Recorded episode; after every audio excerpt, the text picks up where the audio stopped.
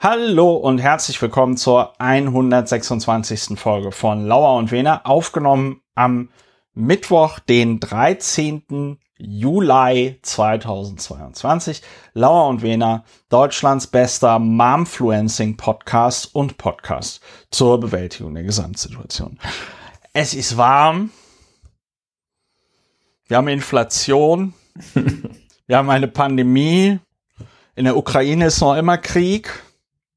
Und am anderen Ende der Leitung sitzt äh, mein Podcast-Partner, mittlerweile aus Bequemlichkeit, aber wenn man sich anschaut, wie die Corona-Zahlen hochgehen, dann ist es auch eine gute Vorsichtsmaßnahme, denn wir haben das, was Anfang des Jahres von allen vernünftigen VirologInnen vorhergesagt wurde, die Sommerwelle.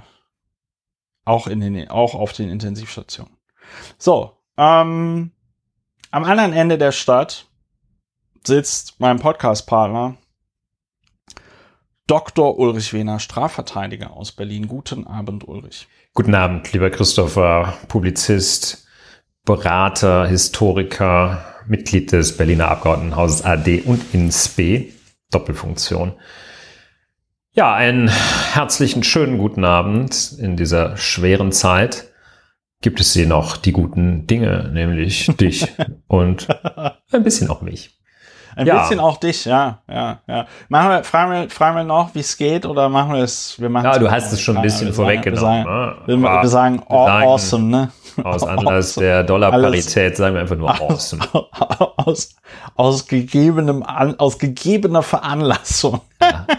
Aus gegebenem Anlass ja. müssen wir darauf hinweisen, dass Ballspielen im Hof verboten ist. Ah ja.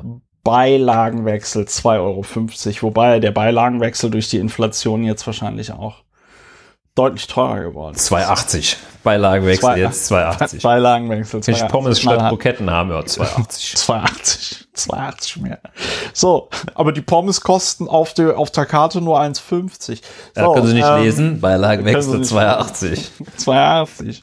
Sehen doch, was ich kann auch, ist. Ich kann auch gerne die Pol ich kann auch gerne die Polizei rufen. Wir können das gerne polizeilich klären.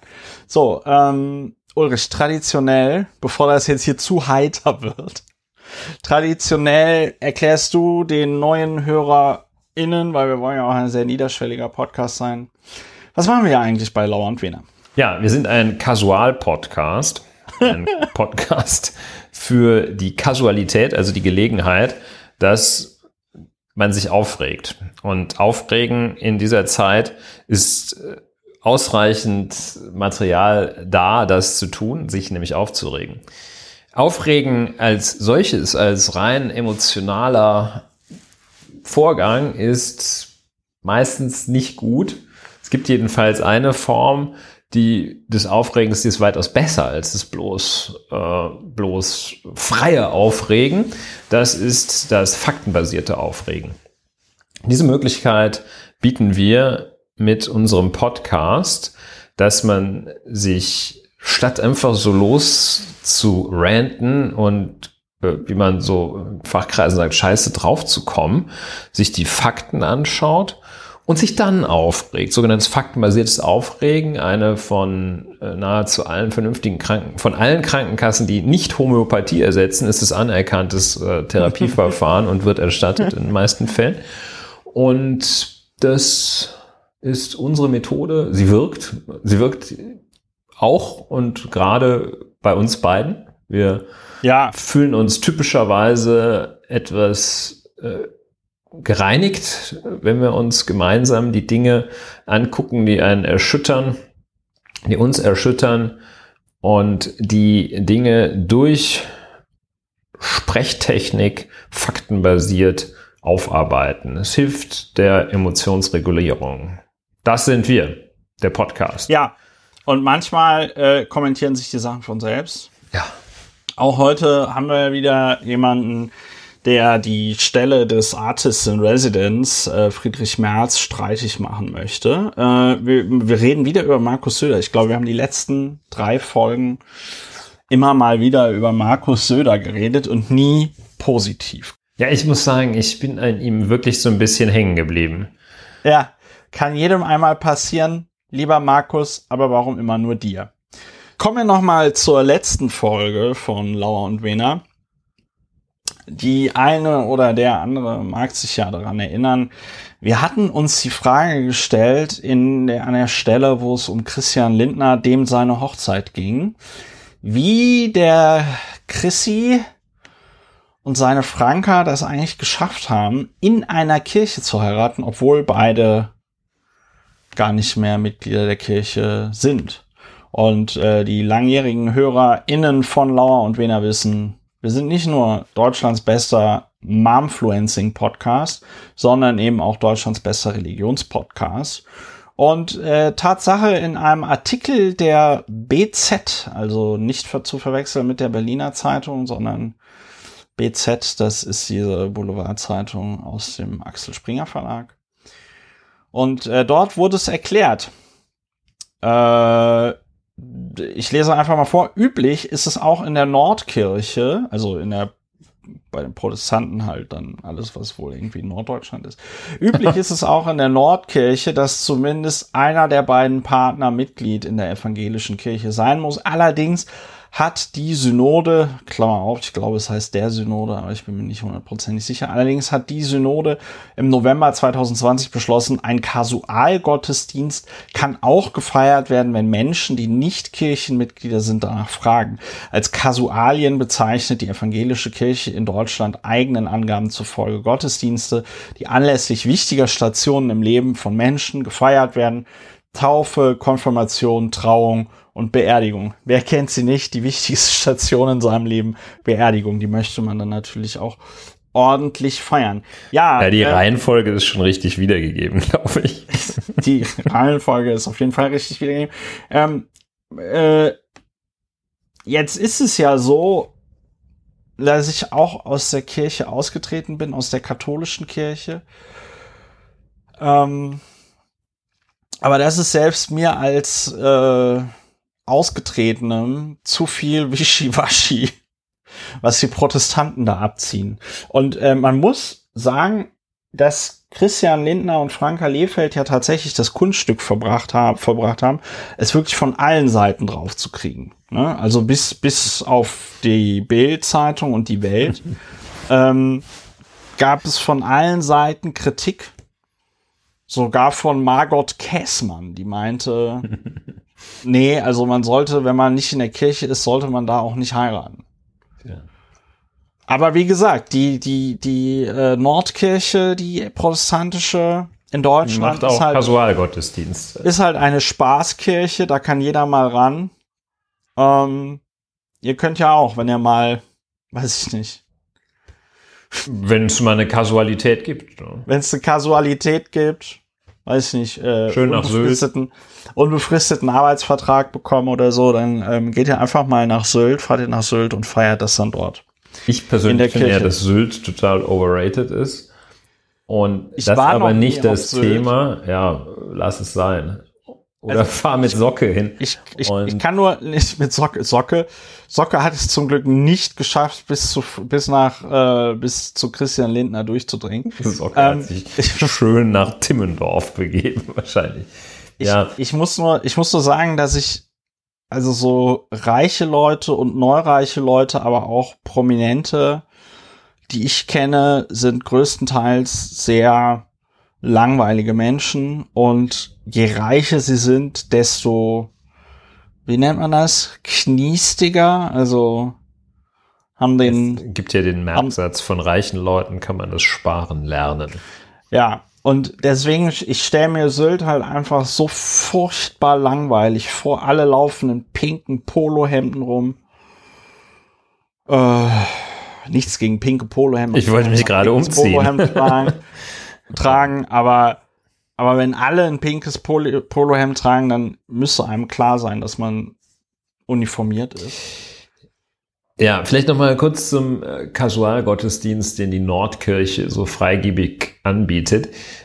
Ich finde, da gibt es noch einen weiteren Aspekt bei. Äh, zum einen, also es ist diese vordergründige Liberalität, die da mit denke ich, äh, ausgestrahlt werden soll. Ich finde es gleichzeitig ein extrem schlechtes Marketing, wenn du diese Leistungen, die ja viele sich äh, so mh, mal gerne äh, vom Kirchenleben, die ansonsten mit Kirche und Gemeinde wirklich gar nichts am Hut haben, das Ja. lassen sie sich nicht nehmen. Äh, dann einmal da zur Taufe zu erscheinen und äh, zur Kommunion und zur Hochzeit, das lassen sie sich nicht nehmen. Und also dieses, äh, diese Unique Selling Proposition, die die Kirche nun mal anbietet, man kann ja halt nicht außerhalb der Kirche kirchlich heiraten, ohne Kirche kann man nicht Ja. kirchlich heiraten, dass sie das so kampflos aufgeben und nicht sagen, also um bei uns äh, hier zu heiraten, muss man, also ich, ich würde denn ja sagen, müsste dann, da müsste danach zehn Jahre in der Kirche bleiben, unaustretbar oder zehn Jahre vorher eintreten. Äh, Weil es ist so ein schlechtes Oder ihr müsst zehn Jahre Kirchensteuern bezahlen. sehr schlechte Kaufleute einfach. Oder zehn Jahre Kirchensteuer. Das könnt ihr euch aussuchen. Ich könnte mir vorstellen, dass die Hochzeit dann nicht in der Kirche stattgefunden hätte. Aber nun ja, also geschmacklich, äh, ja, haben wir, glaube ich, alles zu gesagt. Ich glaube, wir sollten das jetzt auch nicht weiter ausdehnen über die, die, äh, wie soll man sagen, ähm, ja, äh, wo, wo, wo so zwei Leute irgendwie richtig Stars spielen, äh, sollte man nicht mehr erwähnen. Sollten wir, sollten wir jetzt uns von lösen, finde ich. Soll, sollen wir uns von lösen? Ja, finde ich okay. Finde ich okay. Aber äh, ich, ich war auch jetzt einfach, als du so erzählt hast, habe ich mir das alles nochmal durch den Kopf gehen lassen. Es fällt Und, schwer, sich äh, davon zu lösen. es fällt sehr schwer, sich davon zu lösen. Eine Sache, die ich noch sagen wollte, einfach der Chronistenpflicht wegen. Ich weiß nicht, wie du dieses Presseecho wahrgenommen hast, aber ich habe das Gefühl, dass sich Christian Lindf Lindfeld, Christian Lindner, äh, damit langfristig keinen Gefallen getan hat. Ja. Ab- äh, Also, und das, und damit meine ich jetzt nicht die Hochzeit an und für sich, aber äh, das wurde doch in den, das wurde doch in den meisten Kommentaren, die ich gelesen habe in Zeitungen, sehr negativ kommentiert. Ja, Also das außerdem hat er, Positivste war noch so ein bisschen so abfällig amüsiert. Das war noch das Positivste, aber ich glaube, dass er auch durch die Wahl der Gäste hatte sich den Tag auch Peter nicht leichter Sloterdijk, gemacht. ey. Und dann, Pe- als dann da noch der Friedrich Schmerz mit seinem Propellerflugzeug ankam, das, Ey. das kann doch nicht. Und Peter Slotter. Ja, also, Ey, Pe vor ja, nee, vor allem Peter Sloterdijk hat ja auch noch die Traurede gehalten, ne? ach Gott. Der hat in der Kirche, der hat in der Kirche, also ich meine, wie spaßbefreit, wie spaßbefreit muss man sein, um Peter Sloterdijk als Hochzeitsredner. Ja, das ist das Einzuladen. Ich finde, das ist das passt ganz gut ins Bild. Da hat, ich meine, welche echte Intellektuelle hm, würde sonst bei Christian Lindner auf der Hochzeit reden? Und ich kann mir genau vorstellen, wie der, ich kann mir das sehr gut vorstellen, wie wie die sich dann gesagt haben, boah, der sagt zwar immer so Sachen, die ich nicht verstehe, aber ich glaube, der ist gut. Und Der ähm, ist cool, ne? der ist gut. Der ist so ein bisschen wie, Sehr genau, ist ein bisschen, sehr bekannt. Das sind halt auch so bekannt. Markenleute, ne? die kaufen dann, äh, kaufen dann irgendwie die Plastiktüte, wo Balenciaga draufsteht, geben die halt 800 Euro für aus. Und so ist das. So ist der Christian. Ja gut, äh, ich, ich könnte, äh, ja, du könntest auch, ne? Weitere du könntest Erklärung- auch noch ein bisschen mehr, weitere Erklärungen per Direktmessage. Ja. ja, für- klären wir, das klären wir per Direct Message. Ähm, ja, mein Kopf. Komm, wir müssen uns davon losreißen. man kommt kalter, nicht von kalter los, aber- Entzug, komm. Äh, kalter, kalter Entzug. Aber die Gästeliste war schon echt schlimm. Das muss man einfach sagen. Da fragt, da macht man sich auch ein bisschen Sorgen um den Christian Lindner und fragt sich, hat der Christian keine Freunde? Und wir kennen alle die Antwort. So, wir kommen nach dem, nach diesem Ausflug in die protestantischen Kasualien kommen wir zu einer sehr beliebten Kategorie in diesem Podcast, wenn nicht die beliebteste Kategorie, worüber wir nicht reden. Was ist das? Es gibt manche Dinge, wie Christian Lindners Hochzeit zum Beispiel, über die sollte man eigentlich nicht reden. Und man, dann muss man aber über manche Dinge trotzdem reden, um nie mehr über sie zu reden. Es gibt nämlich Leute, die nutzen das ganz bewusst aus, dass man sich schnell über Dinge, Unverschämtheiten, Ungerechtigkeiten empört und diese sich dann wie ein Lauffeuer auf dem Kurznachrichtendienst Twitter zum Beispiel verbreiten. Und wir wollen dem einen Riegel vorschieben, indem wir sagen, nein, wir reden hier über Dinge, damit ihr nie mehr über sie reden müsst. Also, äh, fangen wir an mit einer mit einer ganz krassen Kontroverse. Es geht um ein Lied. Äh, das Lied heißt Laila. Es ist ein Ballermann-Lied. Äh, es ist von der Formation DJ Robin, Schürze. Ich weiß jetzt nicht, ob das eine Person ist oder zwei Personen. Wir werden es nie erfahren. Und Laila ist wohl eine Puffmutter. In dem. Ja, es gibt eine Zeile, die wir jetzt nicht Welche? wiedergeben. Doch, die müssen wir wiedergeben. Es ist momentan Nummer 1 Hit. Also in den Charts, wahrscheinlich, keine Ahnung, wie die Charts momentan. Charts. Ja, in den Deutschen, ja klar.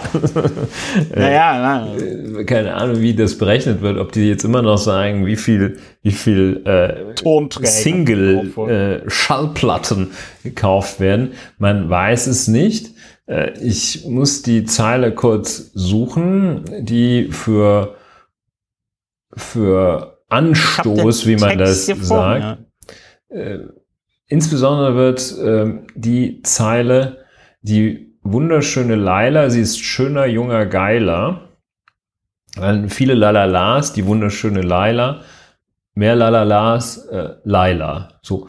Und ähm, das ist so, das ist wohl der Refrain, da, da, bei dem dann ganze, und, und ganze äh, Ballermann-Kohorten, ganze, ganze Fußballmannschaften, Kreisliga C, äh, also da äh, ausrasten und vergessen, an ihrem Sangria-Eimer zu ziehen.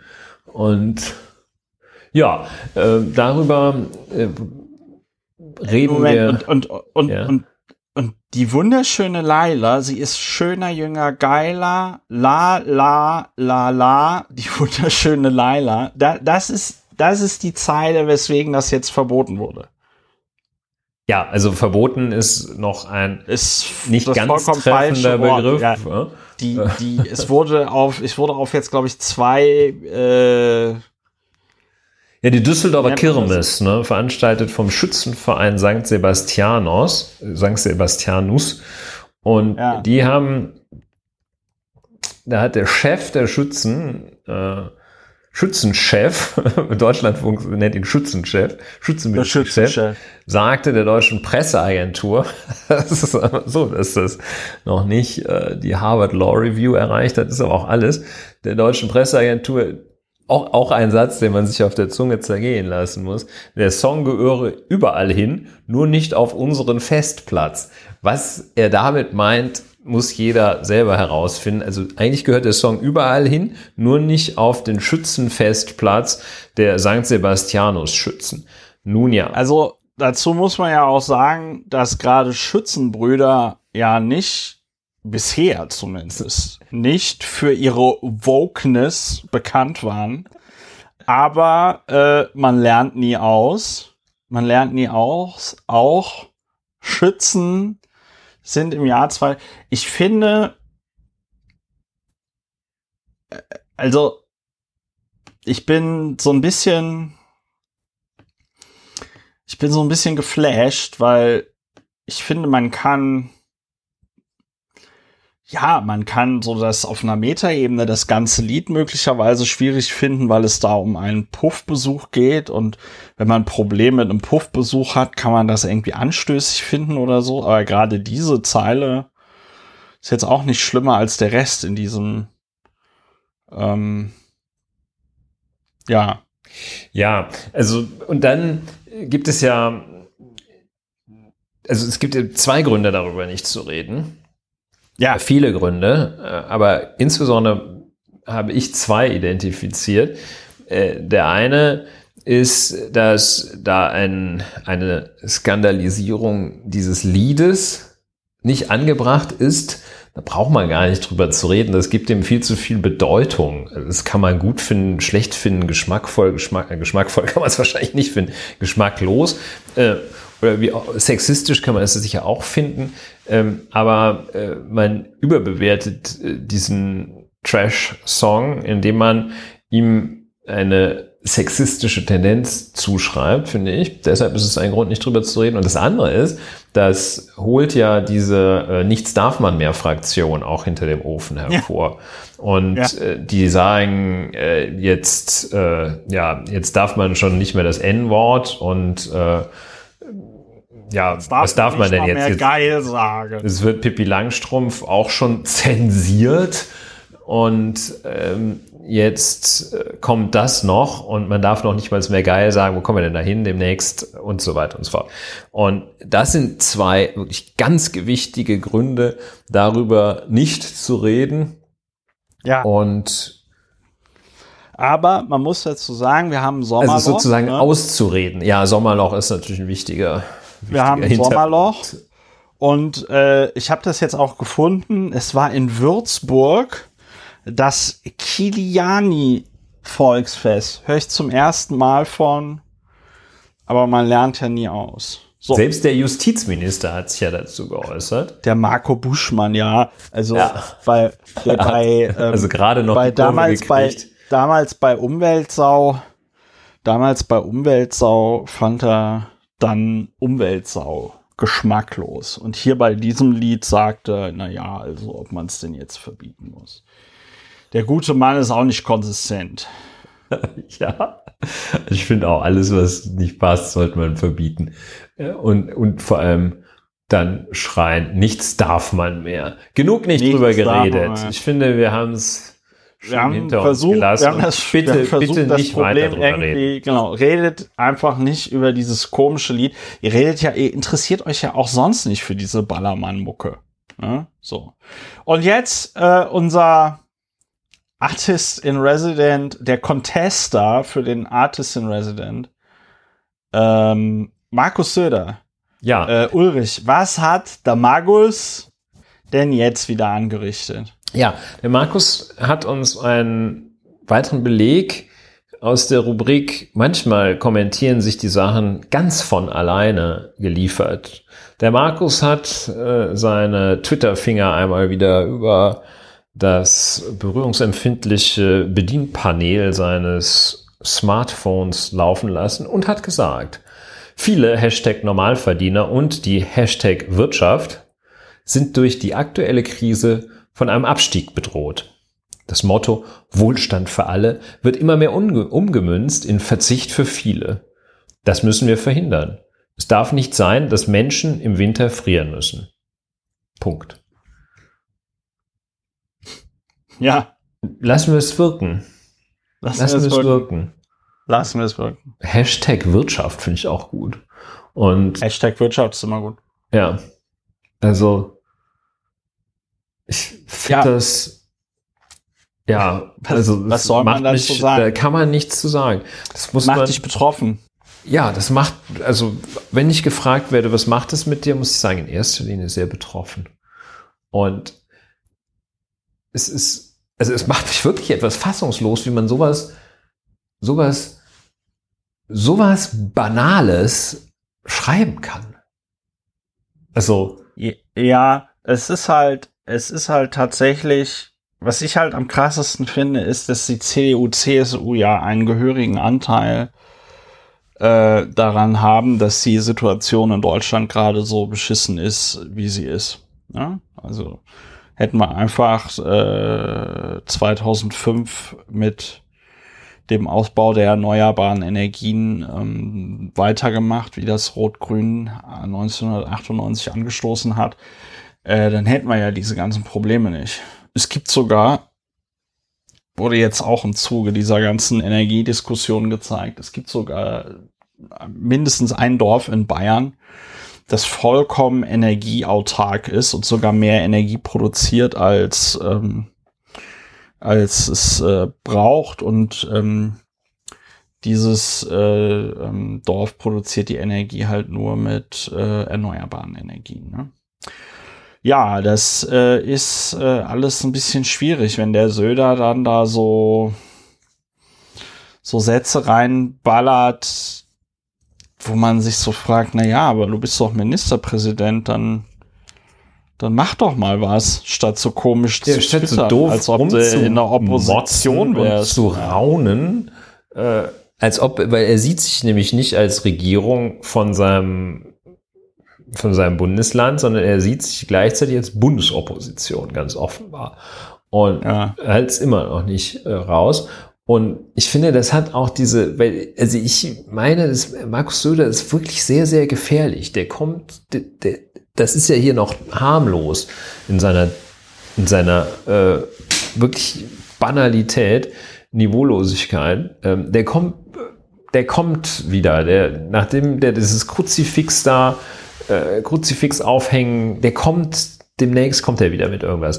Und da muss man drauf achten. Und es, es zeigt, es scheint hier schon durch, äh, diese, diese Instrumente, diese Peter Hane-artigen Instrumente, ähm, dass irgendwas immer mehr, also völlig ungestützt und ohne Beleg, sagte, das wird äh, das Motto, dass irgendetwas immer mehr wird, immer größer wird dieses, immer mehr größer die Kriminalität hier, immer mehr Leute kommen zu uns, also dieses ohne jegliche ja. Grundlage irgendwas mit immer mehr. Ja. Also wird immer mehr umgemünzt in Verzicht für viele. Was soll denn das? Das ist, das ist wirklich, das ist auch gefährlich. Dieser Tweet, äh, deshalb reden wir auch nicht drüber, äh, der verhallt.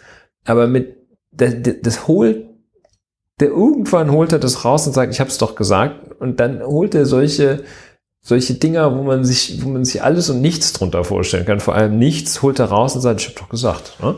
Wenn dann irgendwann es gelingt, da so ein paar Leute so richtig auf die Barrikaden zu bringen, keine Ahnung, weil Diesel jetzt drei Euro kostet oder die Bratwurst vier und dann, oder das Nackensteak, dann, dann kommt Markus Söder und sagt, ich habe doch gesagt, Verzicht für viele. Na toll, das wollen wir nicht. Abgesehen davon ist ähm, also auch dieses sich so gegen jeglichen Verzicht aussprechen, äh, das mag den Menschen das richtet sich ja nicht an die Menschen, die wirklich nicht verzichten können, weil sie jetzt schon auf alles verzichten, sondern es richtet sich an die Menschen, die irgendwo mit ihrem Golf Plus in der bayerischen Pampa leben und sagen, ich möchte auf, ich, ich mag auf nichts verzichten. Ähm, warum denn nicht auf was verzichten, wenn man das kann? Also wenn man sowieso, ähm, wenn, wenn man wenn man in einem relativen Wohlstand lebt, äh, dann kann man auch auf was verzichten. Ja. Naja, vor allem Dingen, also dieser Verzicht äh, ist ja auch. Ist auch gar nicht so schlimm. Das ist ja, äh, nein, der, der Witz, der Witz ist ja, dass Verzicht, das Verzicht an dieser Stelle ja auch oft einfach falsch ist. Ja, genau. Ist nämlich es geht ja nicht um Verzicht. Es geht ja nicht um Verzicht, es sondern um es geht darum, dass man sagt, äh, jetzt nimmst du einfach dein scheiß 9-Euro-Ticket, ja, und statt irgendwie die 1,4 Kilometer, die du sonst, äh, und ich komme aus Bonn, ja, wir reden tatsächlich über solche Distanzen. Da ist mir zum ersten Mal tatsächlich aufgefallen, ähm, als ich dann mal aus Berlin wieder in Bonn war und mir dann aufgefallen ist, ey krass, in Berlin legst du zu Fuß Distanzen zurück, ja, äh, da, da, da bist du in Bonn schon dreimal ins, ähm, ins Auto eingestiegen, ja. Hm. So, und, und das ist doch, und das ist doch der Witz. Das, was äh, Markus Söder dort als, als, als Verzicht framed, ja, ist ja im Grunde genommen nur eine Umstellung. Ja, dann isst du halt nicht jeden Tag Hackfleisch, sondern kaufst dir einmal äh, äh, den, den hier, den Pflanzen, das Pflanzenhackfleisch, das mittlerweile genauso schmeckt wie, wie, wie Hackfleisch oder so, ja. Ähm, oder du nimmst halt mal den Bus. Ja. Oder du, weiß ich nicht, füllst halt diesen Sommer nicht deinen Swimmingpool, weil Wasser ist irgendwie knapp und muss für andere sein. Ja, und dagegen spricht er sich aus, äh, gegen Verzicht für viele. Also ja, das äh, ist das das ist eine ganz gefährliche, das ist eine ganz gefährliche Einstellung, gefährlich, denn am Ende des Tages ist es halt die komplette Realitätsverweigerung. Und das finde ich so geil, dass das halt gerade von Konservativen kommt, weil die ja gerne sonst so drauf sind, dass sie sagen, ja, also weiß ich nicht, die Arbeitslosengeld 2 Empfänger, die sollen sich jetzt mal nicht so anstellen. Es geht hier um äh, fördern und fordern und äh, wenn die sich halt nicht bewegen, dann muss da was müssen die halt verzichten, ne? müssen die halt verzichten. Weißt du, die machen immer einen auf super harter Hund und wenn dann aber äh, irgendein Boomer in Bayern grillen will, irgend, irg irgendein Privileg nicht mehr hat, was auch schon die letzten 40 Jahre total bescheuert war, dann ist direkt Untergang des Abendlandes und dann muss Markus Söder twittern. Und das bringt mich auf den nächsten Gedanken. So Sachen wie mit dem Auto die Brötchen holen fahren und so, ja, oder mit, mit ein, mit nur einer Person im Auto sitzen und morgens alle fahren zur Arbeit und statt Carpool zu machen, äh, Mitfahrgelegenheit, äh, sitzt in jedem Auto nur eine, maximal zwei Personen, ja solche Sachen sind ja nicht erst durch den Krieg in der Ukraine und die damit verbundenen äh, äh, ähm, Preiserhöhungen bei, bei, bei Benzin und so äh, schlechte Ideen gewesen. Das waren schon immer Scheißideen. Das waren schon immer ja. Scheißideen. Die ganze, der ganze, unser ganzer Lifestyle der letzten, weiß ich nicht, ab 1960, äh, der letzten 60 Jahre war einfach kompletter Quatsch, nicht ja, nachhaltig. Insofern äh, passt es ja auch wieder dann doch wieder auch sehr gut zur, zum konservativen Denkansatz, der ja darin besteht, äh, Neues und andere Sichtweisen so lange zu verhindern, bis es wirklich nicht mehr geht.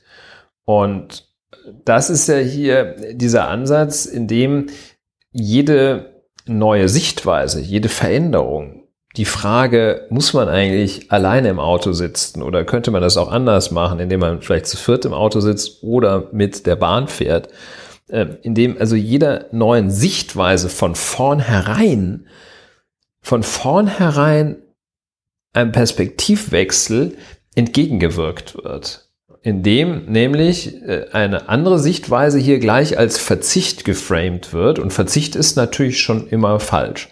Statt also zu propagieren, dass es ja auch Chancen gibt in dieser Situation, dass es die Chance gibt, sich zu fragen, wie viel Auto muss man fahren, wie lange, wie viel, ja, also die ganzen, wie, wie lange muss man duschen, wie oft muss man grillen, wie oft äh, wie warm muss es in der Wohnung sein, äh, indem man das also Verzicht nennt, Verzicht für böse erklärt, versucht man jedes Nachdenken auch gleich zu ersticken im Keime.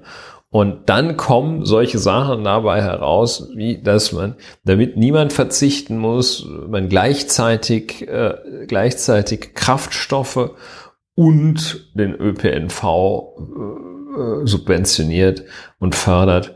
Nun ja, also die, dieser letzte Vergleich ist jetzt nicht so zwingend, aber ich finde diese Denkweise, die daraus spricht, die hat mich wahnsinnig, äh, sich sehr stark gestört und sehr betroffen gemacht, so dass es gar nicht gelungen ist, ihn einfach nur für sich sprechen zu lassen. Also Augen auf, beware of Markus Söder. Äh, der führt nicht vielfach nichts Gutes im Schilde. Vieles, was er im Schilde führt, ist nicht gut. Punkt. So. Ja. Er hat ja auch zu, kleiner Überleitungs, Überleitungsversuch, er spricht sich ja auch. was zu Atomkraftwerken gedacht, gesagt. Er spricht richtig. Und richtig. Äh, deshalb, äh, da reden wir nämlich auch nicht drüber, über Atomkraftwerke. Und wir reden nicht, ja. Den Ersatz, der so von, von so ein paar, die später sagen wollen, ich habe es euch ja immer erzählt, äh, Menschen, die sagen, ja, lass doch Atomkraftwerke laufen. Wenn es Gas knapp wird, lass doch Atomkraftwerke laufen. Ja. Äh, ja, klingt ja erstmal ganz gut, ne? Atomkraftwerke statt Gas. Atomkraftwerke, auch, haben wir doch. Ja, da, ne? ne? Haben wir da, da haben wir ja. ja. Hat ja auch bislang auch gut geklappt. Ne?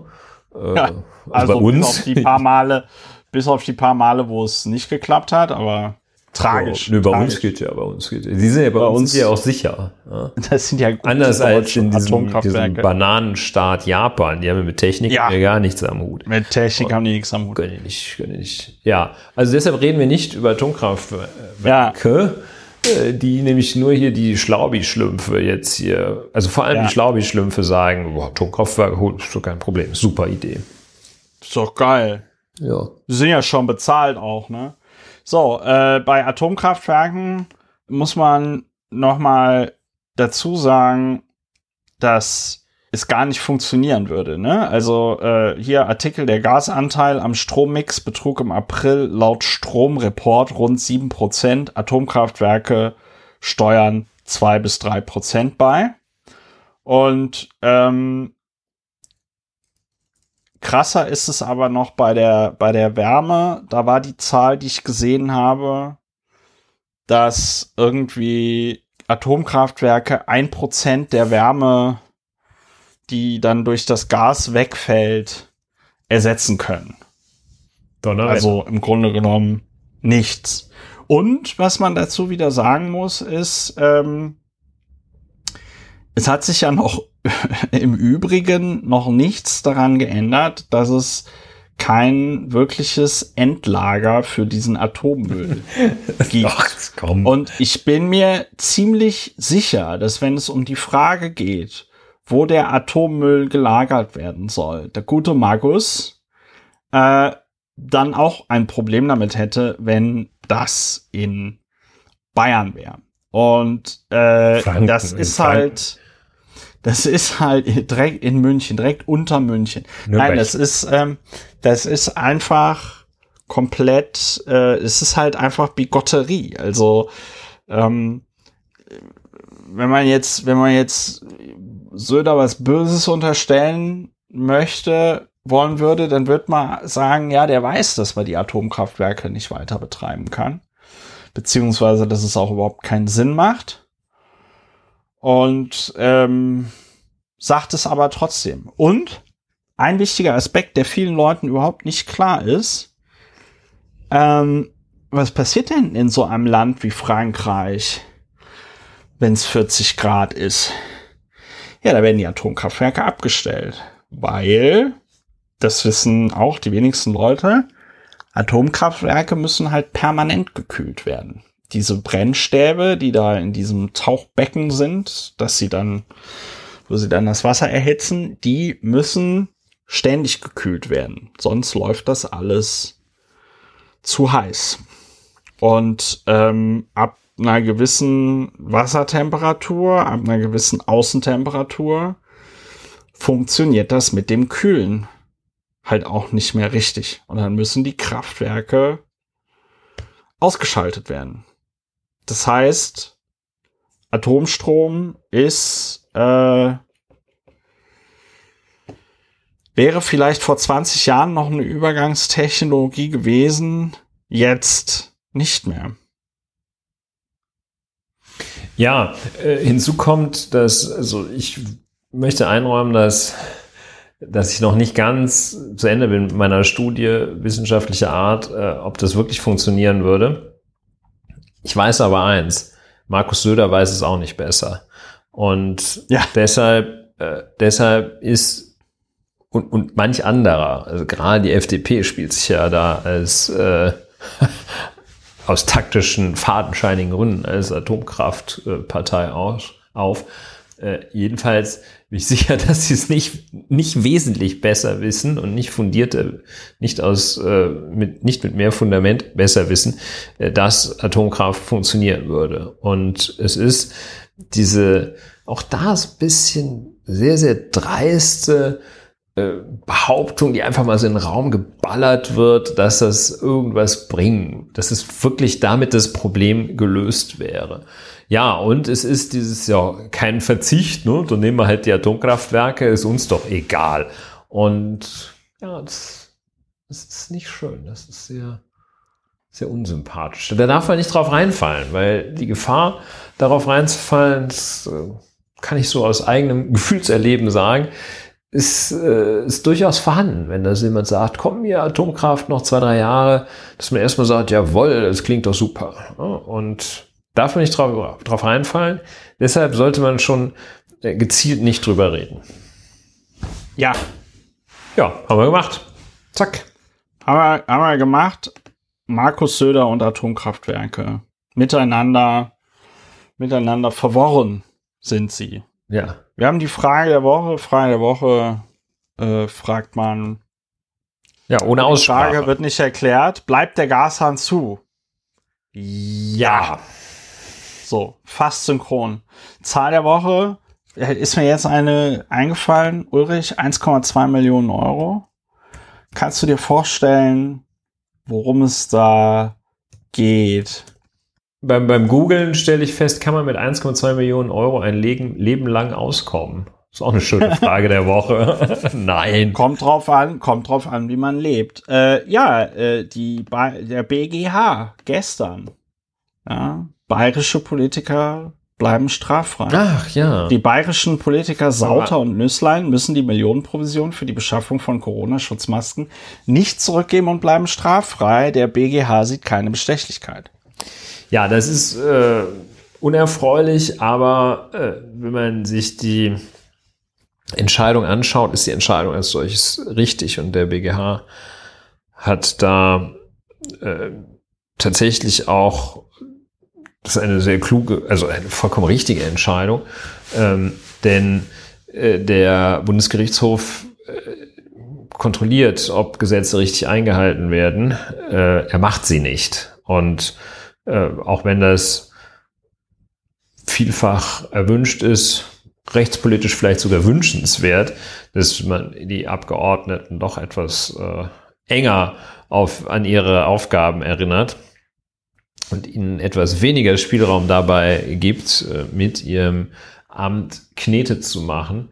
Äh, auch wenn das alles wünschenswert ist, steht halt nicht im Gesetz. Ja? Und es steht schon gar nicht im Tatbestand der Abgeordnetenbestechung. Und ähm, das ist nicht in Ausübung des Mandates. Ja? Das ist Natürlich nutzen die ihre Mandatsstellung dafür aus, das ist völlig klar. Ja. Aber ähm, es ist keine Mandatstätigkeit und äh, das daher war das auch nicht strafbar.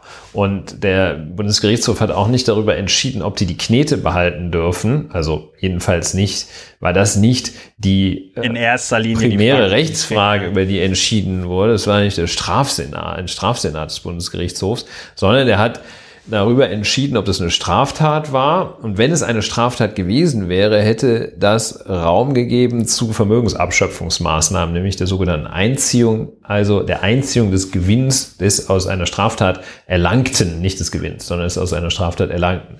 Also Was insofern. Ist das, ist der 108e äh, StGB, Bestechlichkeit und Bestechung von Mandatsträgern? Ja. Und ja, aber da war ja irgendwie klar, dass das nicht funktioniert. ja, so. Gut. Ähm, vielleicht sollten wir fragen, ob wir den BGH ersetzen ähm, dürfen. Und ja, so ist das. Insofern auch. Das, das hätte ich auch gekonnt. Nein, also man kann. Also klar, ich meine, man, es ist schon immer, es ist wahrscheinlich für viele Leute, die sich in einer Materie etwas auskennen. Wahrscheinlich ist es für Ärzte auch total unerträglich, wenn die irgendwas über, ähm, über medizinische Sachverhalte in den Medien lesen oder für Pharmazeuten, wenn die was über die Pharmaindustrie lesen. Aber häufig ist eben auch für Juristen, wenn die etwas über juristische Dinge in den Medien lesen, ist es wirklich ist echt häufig schwer erträglich, wenn die wenn, wenn, ja. also durch alle Medien hindurch bei so etwas die Schlagzeile ist, äh, Sauter und dürfen der Dingsbums dürfen ihr Geld behalten. BGH Doppelpunkt, die dürfen ihr Geld behalten. Ja, ey, das Hat ist der BGH so verkürzt, dass es auch schon wieder falsch ist. Also ja, ich finde ja. der Legal äh, Education. Wir sprechen uns seit äh, 34 Jahren dafür aus. Seit 34 Jahren ungebrochen Lau und Wiener, Deutschlands bester Legal Education Podcast. Äh, Tagesschau.de zitiert das hier auch ganz schön aus dem, entweder aus der Pressemitteilung oder aus dem Urteil des BGHs. falls der Gesetzgeber eine Strafbarkeitslücke erkennen sollte, ist es seine Sache, darüber zu befinden, ob er sie bestehen lassen oder durch eine neue Regelung schließen will. Ich meine, im Kern kann man natürlich sagen, hat das natürlich ein super Geschmäckle, wenn der Nüsslein und der äh, Sauter beim Sauter waren es ja 1,2 Millionen Euro, beim Nüsslein waren es, glaube ich, irgendwie nur 400.000 oder so. Und ähm, also finde ich natürlich super von der Münchner Staatsanwaltschaft, dass sie da zumindest versucht hat, aus dem 108e äh, SCGB da irgendwie Beschäftigkeit zu konstruieren. Aber das, ähm, also da muss doch nicht mal in den Kommentar gucken. Weil, äh, ja, man weil, kann sich auch fragen, ob das von der Münchner Staatsanwaltschaft nicht tatsächlich ein Dienst äh, für die beiden war, dass die das so äh, so weit getrieben haben, dass sie das äh, bis zur Revision beim Bundesgerichtshof äh, getrieben haben. Denn ähm, ja, da haben sie jetzt nun dann wirklich ähm, den Persilschein. Also eine, eine Scheinrehabilitation, weil, also, es wurde ihnen von wenigen Seiten vorgeworfen, sich strafbar gemacht zu haben, aber von allen billig und gerecht Denkenden ja. wurde ihnen vorgeworfen, sich also wirklich unendlich dreist bereichert zu haben, ähm, aber nicht strafbar. Das hat kaum einer gesagt. Und äh, jetzt sieht es ja so aus, äh, und ich kann mir auch so genau vorstellen, äh, wie die beiden abgefeiert haben, dass äh, diese Entscheidung als, also mit so einem ganz, ganz großen, siehste, wir waren, durften wir doch. Und ja. Äh, ja, und das haben sie möglicherweise auch der Staatsanwaltschaft, äh, möglicherweise hat sich das ja darauf abgezielt, weil die mussten nicht in Revision gehen. Man hätte auch sagen können, komm, vielleicht waren sie auch einfach zu feige, das dann stehen zu lassen und haben aus Angst ja, davor, dass ihnen jemand was vorwirft. Wie dem auch sei, Staatsanwaltschaft, super gekämpft, super auf verlorenen ja. Posten gekämpft, bravo, bravo, bravo. Macht was Anständiges. Ja gut, also es kann natürlich, es kann, es gibt zwei Möglichkeiten oder drei Möglichkeiten. Entweder waren sie einfach Mindestens. nur sehr schlecht äh, oder sie wollten dem Sauter und dem Nüsslein helfen, indem sie das durch zum BGH durchpeitschen. Oder sie waren, sag ich mal, politisch so orientiert, dass sie gesagt haben, komm, wir machen es bis zum BGH, damit der BGH hoffentlich zumindest irgendwas reinschreibt und sagt, äh, ja, also, ne, das, was der BGH da reingeschrieben hat, das ist ja schon sehr deutlich. Ja, also wir haben natürlich eine gewisse Lücke. Ja, mit der Strafbarkeitslücke haben wir, wem würde es nicht auffallen? Natürlich die Schwierigkeit, dass äh, diejenigen, die jetzt die Strafbarkeitslücke schließen müssten, äh, nämlich für eine Verschärfung im Hinblick auf das Verhalten von Abgeordneten sorgen müssten. Ähm, ja. Ja, das sind nun ja was ich, was obviously ich die Abgeordneten finde, und es wird es nicht geben. Ne? Was ich viel interessanter finde, aber das ähm, kriegen wir jetzt auf die Stelle auch auf die Schnelle auch nicht mehr recherchiert, aber im Abgeordnetengesetz in Berlin steht ja zum Beispiel drin, und das ist auch, das ist eigentlich sehr süß und sehr ulkig, also zumindest in dem Moment, in dem man ein Abgeordneter ist, der schon mal im Fernsehen war oder so, ja. Ähm, aber da steht in den Verhaltensregeln drinne, also richtig im Gesetz und unten es gibt's dann, glaube ich, auch noch den Teil mit den Ordnungswidrigkeiten und so, ja. Dass du in, im Geschäftsverkehr, ja, also äh, Verstehe, ja. Also. In der, an der Kasse im Rewe, äh, wenn du bei der Telekom einen Mobilfunkvertrag abschließt, wenn du im Elektronikladen eine neue Waschmaschine kaufst, wenn du dir ich denke, die Beispiele reichen. Beim Autohaus Müller einen neuen Diesel-SUV kaufst, du darfst nicht erwähnen, dass du Mitglied des Berliner Abgeordnetenhauses bist. So. Und ähm, das finde ich interessant, dass es so eine Regelung auf Bundesebene nicht zu geben scheint. Mhm. Ja, also es ist da jedenfalls, sind da durchaus praktikable Regelungen denkbar. Ich meine, brauchst dich auch dafür gar nichts vorzumachen. Natürlich ist es gewisser Vorteil, äh, und ist ja auch mit einem gewissen Prestige verbunden, Abgeordneter zu sein. Ja, kann man ruhig machen, aber sobald man im Restaurant sagt, geben Sie mir einen anständigen Tisch, ich bin Abgeordneter, ähm, missbraucht man eigentlich das Vertrauen. Insofern, es kann auch durchaus, es wäre kein Problem, da praktikable Regelungen zu machen. Und es, ja, ist aber nicht gewollt. Ne? Ja, es ist nicht gewollt. Wollen die nicht, also was heißt, ist nicht gewollt? Wollen die Abgeordneten nicht, die ja das Gesetz, diese Gesetze äh, verabschieden müssten. Ja. Und in dieser Regierung da flippt die FDP aus. Ja, da, aber, äh, aber ich, ich habe jetzt gerade, ich habe jetzt mal gerade geguckt, äh, es gibt die Verhaltensregeln des Deutschen Bundestages und da steht ziemlich genau am Anfang, Mitgliedern des Bundestages ist es darüber hinaus untersagt, in beruflichen und geschäftlichen Angelegenheiten auf die Mitgliedschaft im Bundestag hinzuweisen, wenn ein solcher Hinweis geeignet ist, einen Vorteil in diesen Angelegenheiten zu erzeugen.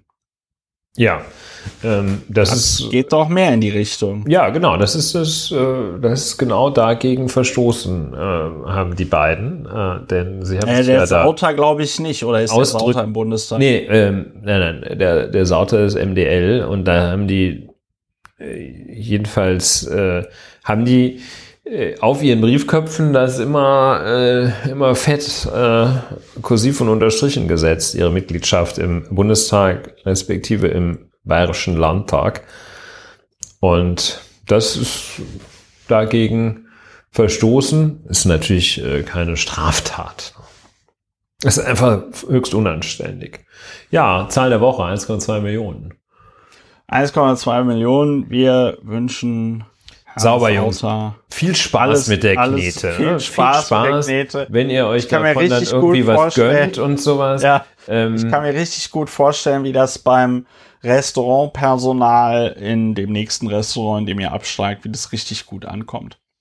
Ja, wenn ihr dann noch so, wenn dann äh, äh, 100, 196 Euro die Rechnung und ihr sagt 200, macht 200. 200. 200. Ja, und Ach nee, können Sie mir noch, können Sie mir noch, vielleicht kauft Sie euch ein noch, Ferienhaus und seid dann ja. ganz stolz darauf und sagt, das habe ich mit meiner Händearbeit, habe ich das. Ja. Können Sie mir noch 50 zusammen. Cent zurückgeben? Ich brauche noch Geld für einen Zigarettenautomaten. So, ähm, ja, schön, Weiter schön geht's. die Zahl der Woche. Weiter geht's. Äh, hier der Hinweis an dieser Stelle. Man kann diesen Podcast unterstützen. Schaut's euch an. plus.lauerundwener.de. Man kriegt den Podcast früher und mit Kapitelmarken. Wenn ihr diesen Podcast bereits unterstützt, dann vielen herzlichen Dank an dieser Stelle. Vielen, vielen lieben Dank. Also, weiter geht's im Text. Ulrich wollte über ein leidiges Thema sprechen, über das wir auch schon oft in der einen oder anderen Iteration in diesem Podcast gesprochen haben. Äh, German IT. Ja, das Thema, ein Thema, das es eigentlich gar nicht gibt. Ne? German IT, ähm, nur so Rudimente, die vorhanden sind. Äh, ich fange an mit dem, was mir beruflich nahe liegt, dem besonderen elektronischen Anwaltspostfach. Das ist, also ich will mich da auch nicht allzu lange in den Technikalia aufhalten, äh, aber es gibt doch so ein paar Sachen, die man auch außerhalb der Justiz sich mal vergegenwärtigen sollte bis muss. Ähm, der die Juristerei, die Justiz arbeitet viel mit äh, gesprochenen beziehungsweise verschriftetem Worte das ist ja alles, da wird den ganzen Tag äh, geschrieben. Und äh, diese Schreiben müssen, das Geschriebene muss ausgetauscht werden. Äh, jeder kennt es von sich, schreibt eine E-Mail oder sowas. Das ist in der Justiz so gut wie nicht möglich äh, und nicht gewollt. Ähm, das Fax ist in der Tat für zumal den, äh, die Strafjustiz immer noch ein ganz, ganz wesentliches Kommunikationsmittel. Dem sollte ähm, wird in gewissem Rahmen äh, dadurch jetzt äh, Rechnung getragen oder den, den, der Entwicklung wird dadurch Rechnung, soll dadurch Rechnung getragen werden, dass es dieses besondere elektronische Anwaltspostfach so eine Art Justiz-E-Mail-System gibt.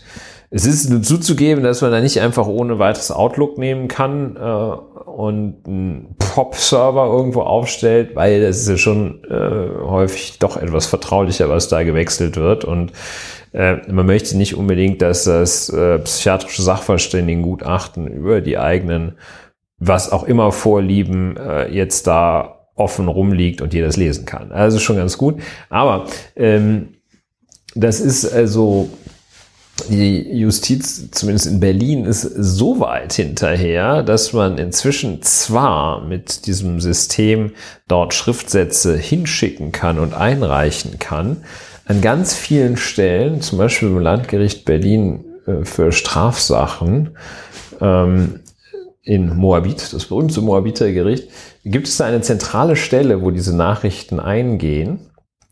Und diese zentrale Stelle druckt die dann aus und verteilt die händisch an die jeweiligen Empfänger. Und äh, wie jetzt eine Recherche äh, des, äh, des äh, juristischen Magazins Lauer und Wehner ergeben hat, äh, kann das auch mal zwei Tage dauern, bis dann so eine Nachricht an tatsächlich den Empfänger, die Empfängerin erreicht hat. Das ist also so eine IT-Geschichte in Germany.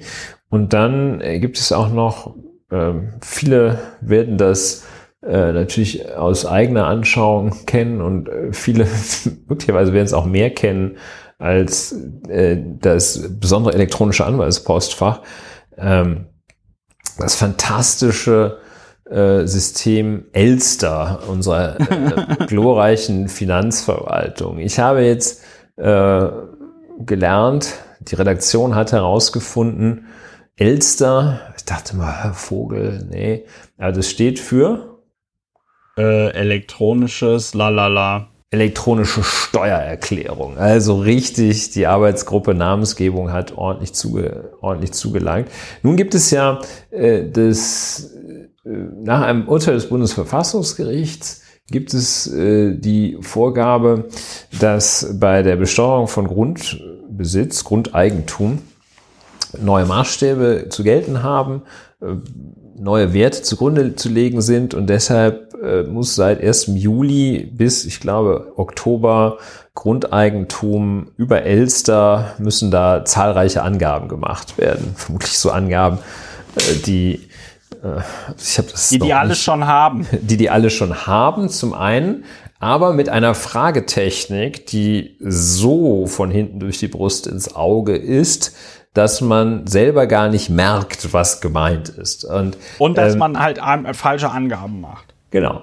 Und dann äh, war das jetzt am letzten Wochenende so, äh, war dieses System überlastet. ähm, und das kann ich gar nicht glauben, aber es äh, hat sich als, als zutreffend erwiesen, weil ähm, vielleicht kurz innehalten, sich überlegen, wie viele äh, Menschen leben in Deutschland, wie viele Steuerpflichtige gibt es, wie viel davon ähm, müssen wohl diese äh, Grundsteuergeschichten machen. Äh, jedenfalls ist das System zusammengebrochen, weil, wie die äh, Finanzverwaltung mitteilte, weit über 100.000 gleichzeitige Zugriffe erfolgt waren. Und ja, ähm, ja ähm, wir schreiben also auch tatsächlich dann, äh, die PC-Welt zum Beispiel schreibt, äh, Donnerwetter. Aber die Finanzbehörden wussten doch, dass rund 36 Millionen Besitzer von Heu Eigentümer muss es sein, von Häusern, Wohnungen und Grundstücken die Erklärung abgeben mussten und diese ausdrücklich elster.de äh, nutzen sollten. So, ähm, äh, ja, und da ist das, ist das zusammengebrochen. Ne? Und ähm, war überlastet. Und dann haben die so gesagt, ja, wir schrauben da ein bisschen dran. Äh, dann, dann kam irgendwann, als es gar nicht mehr ging, ist Elster komplett offline gegangen und dann haben sie äh, dieses klassische Wartungsarbeiten eingeblendet. Aufgrund technischer Wartungsarbeiten derzeit nicht erreichbar. Wartungsarbeiten Auf, werden aufgrund aktueller Veranlassung. genau, aus gegebenem Anlass weisen wir darauf hin, dass es kein Anlass besteht, momentan Elster zu nutzen.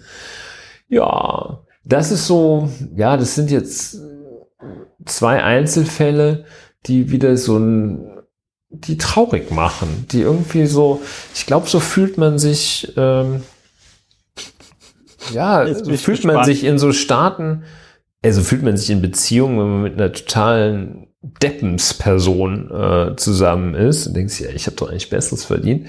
Ja. Ähm, und so fühlt man sich, glaube ich, auch in so Staaten, die so gar nichts, ja, ist halt so, ne, die so gar nichts geregelt bekommen, wo also irgendwie seit Jahren Kuba. versucht wird, ja, Kuba ein Sonderfall, aber wo so seit Jahren versucht wird, so eine Brücke zu bauen und so fühlt man sich wahrscheinlich so, das gibt's ja in, in, vor allem in, in, in Süditalien zum Beispiel, wo dann irgendwie gerne mal so Brücken in der Landschaft stehen, links der Autobahn, rechts der Autobahn, aber dann geht's äh, an dem einen Ende der Brücke geht's nur noch fünf Meter weiter und an dem anderen sieben und dann war es das.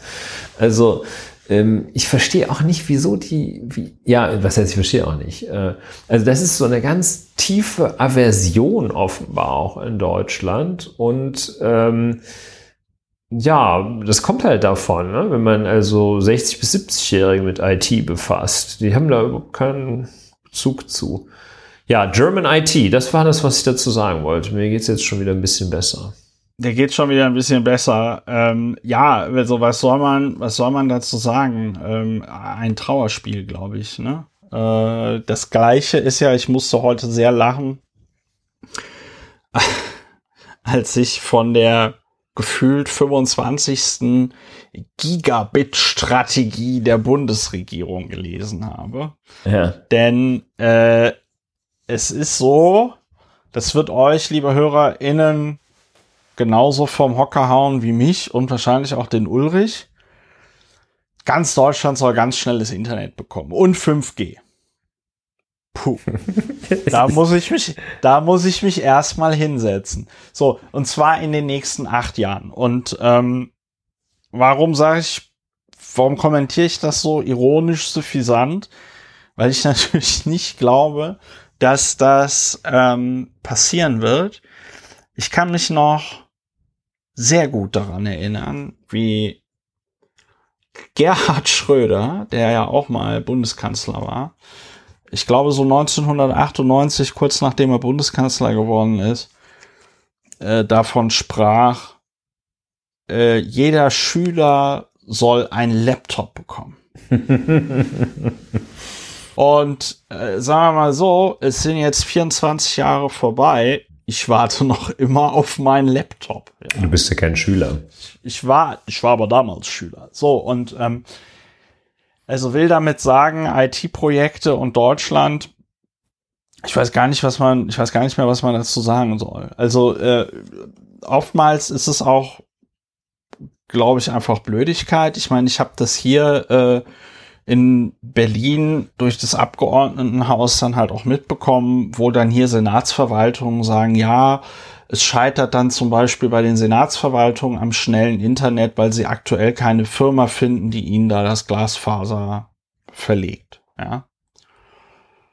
Und ja. statt dann, und, nee, und statt dann, nein, und statt dann als Land Berlin zu sagen, wir gründen jetzt unser eigenes Tiefbauunternehmen, das in der Lage ist, Glasfaserkabel zu verlegen, weil wir können uns bei dieser Sache nicht abhängig von irgendeinem komischen Markt machen, auf dem es Arbeitskräftemangel gibt, ja, macht man halt gar nichts.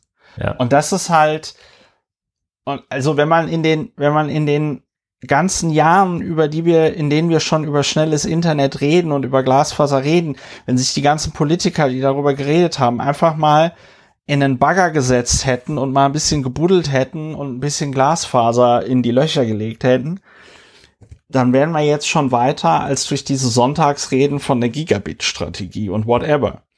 Und dieses äh, Fachkräfteproblem beziehungsweise dieses Arbeitskräfteproblem gibt's ja gibt's ja noch immer. Und das finde ich ja auch immer das Grandiose an diesen ähm, an diesen Zeitangaben, wenn dann gesagt wird, ja, wir machen jetzt eine Gigabit-Strategie und in acht Jahren gibt's überall in Deutschland Glasfaser.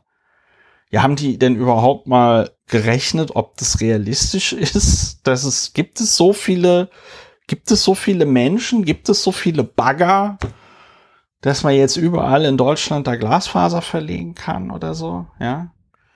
Ähm, ja, das, das klingt, vollkommen, das es klingt ist vollkommen nicht gut. grotesk. Und wenn man dann, und wenn es dann in vier Jahren heißt, äh, Gigabit-Strategie gescheitert, heißt es, ging leider nicht, keine Fachkräfte. Und dann sagt der neue Internet- und Zukunftsminister Jens Spahn, er fährt jetzt nach Mexiko, um dort Tiefbauer abzuwerben für Deutschland. Ja. Weil das wird dann noch immer Deutschlands Geheimwaffe sein. Ausländer. Ausländer, die äh, hier die Scheißjobs machen sollen, weil es der Allmann die Kartoffel nicht machen will. Ja, und Markus Söder ist dann schon so durch, dass er sagt, man brauche das ja auch nicht an jeder Milchkanne.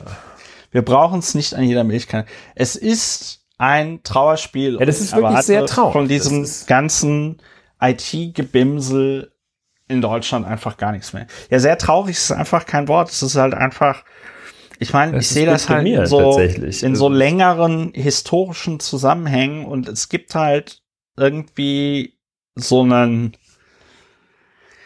es gibt halt irgendwie so einen Punkt, ich nehme mal an, das wird irgendwann in den 80er Jahren gewesen sein, als Leute, die den Zweiten Weltkrieg noch erlebt haben, dann alle irgendwie in Rente gegangen sind und dann die ganzen Jungspunde rangekommen sind, die alle irgendwie studiert haben und äh, nie irgendwas Schlimmeres erlebt haben als, weiß ich nicht, zwei Tage, eine Woche Kuba-Krise oder so, ja. Jedenfalls, ähm, und man sich einfach um solche Technologiefragen nicht mehr richtig gekümmert hat. Beziehungsweise ist ja dieses eine Protokoll gibt aus der einen Sitzung, äh, ich glaube 82 oder 83 äh, Kabinett äh, Helmut Schmidt, die ja dann wohl schon beschlossen hatten, dass in ganz Deutschland Glasfaser verlegt werden soll. Und dann kam Helmut Kohl und hat gesagt, nee, wir verlegen mal überall schön Kabel, damit die Leute Kabelfernsehen empfangen können. Und niemand braucht dieses Glasfaser zur Datenübertragung. Warum? So. Es ist, es ist, ähm, da hat Deutschland einfach so fundamental den Anschluss verpasst. Ich wüsste auch jetzt nicht, wie man das richten soll. Und witzigerweise, die Politik verharrt halt in ihren alten Mustern. Alle paar Jahre wird halt irgendein Geldtopf bereitgestellt, der dann nicht abgerufen wird und dann wundern sich alle wieder. So. German ja. IT. Ja. Es ist äh, traurig, ne? Jetzt ist ja, liegt es ja, ich muss dazu auch sagen, es lag ja auch äh, auf Bundesebene liegt es immer noch im äh, Verkehrsministerium.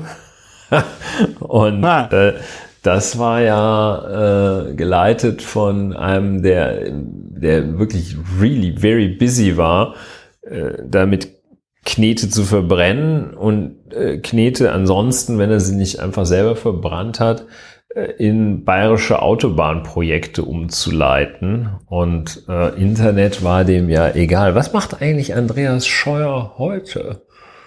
Promoviert. Ich glaube, der, der freut sich, der freut sich einfach, dass er, da jetzt schön, dass er, nix, so. dass er nichts mehr, dass er nichts mehr zu tun hat und dann da schön, schön seine Abgeordneten-Diät abgreifen kann. Ja, ja, wahrscheinlich hätte er erstmal Übergangsgeld. Äh, und ja, das auch noch. Das auch noch Übergangsgeld. Schön, schön, schön, schön. schön. Was? Minister müsste man sein. Ja, schade, schade. Scheuer jetzt. Jetzt. Faces of Meth. Nee, also genau. Äh, jetzt ist es in der Hand von Volker Wissing, der sich jetzt auch nicht als besonders großen Visionär. Ja, ein bisschen Zeit können wir ihm noch lassen. Bisschen Zeit können wir ihm noch lassen. Gut, äh, sonst noch irgendwas zu German IT? Nee, fällt mir auch nichts mehr zu ein.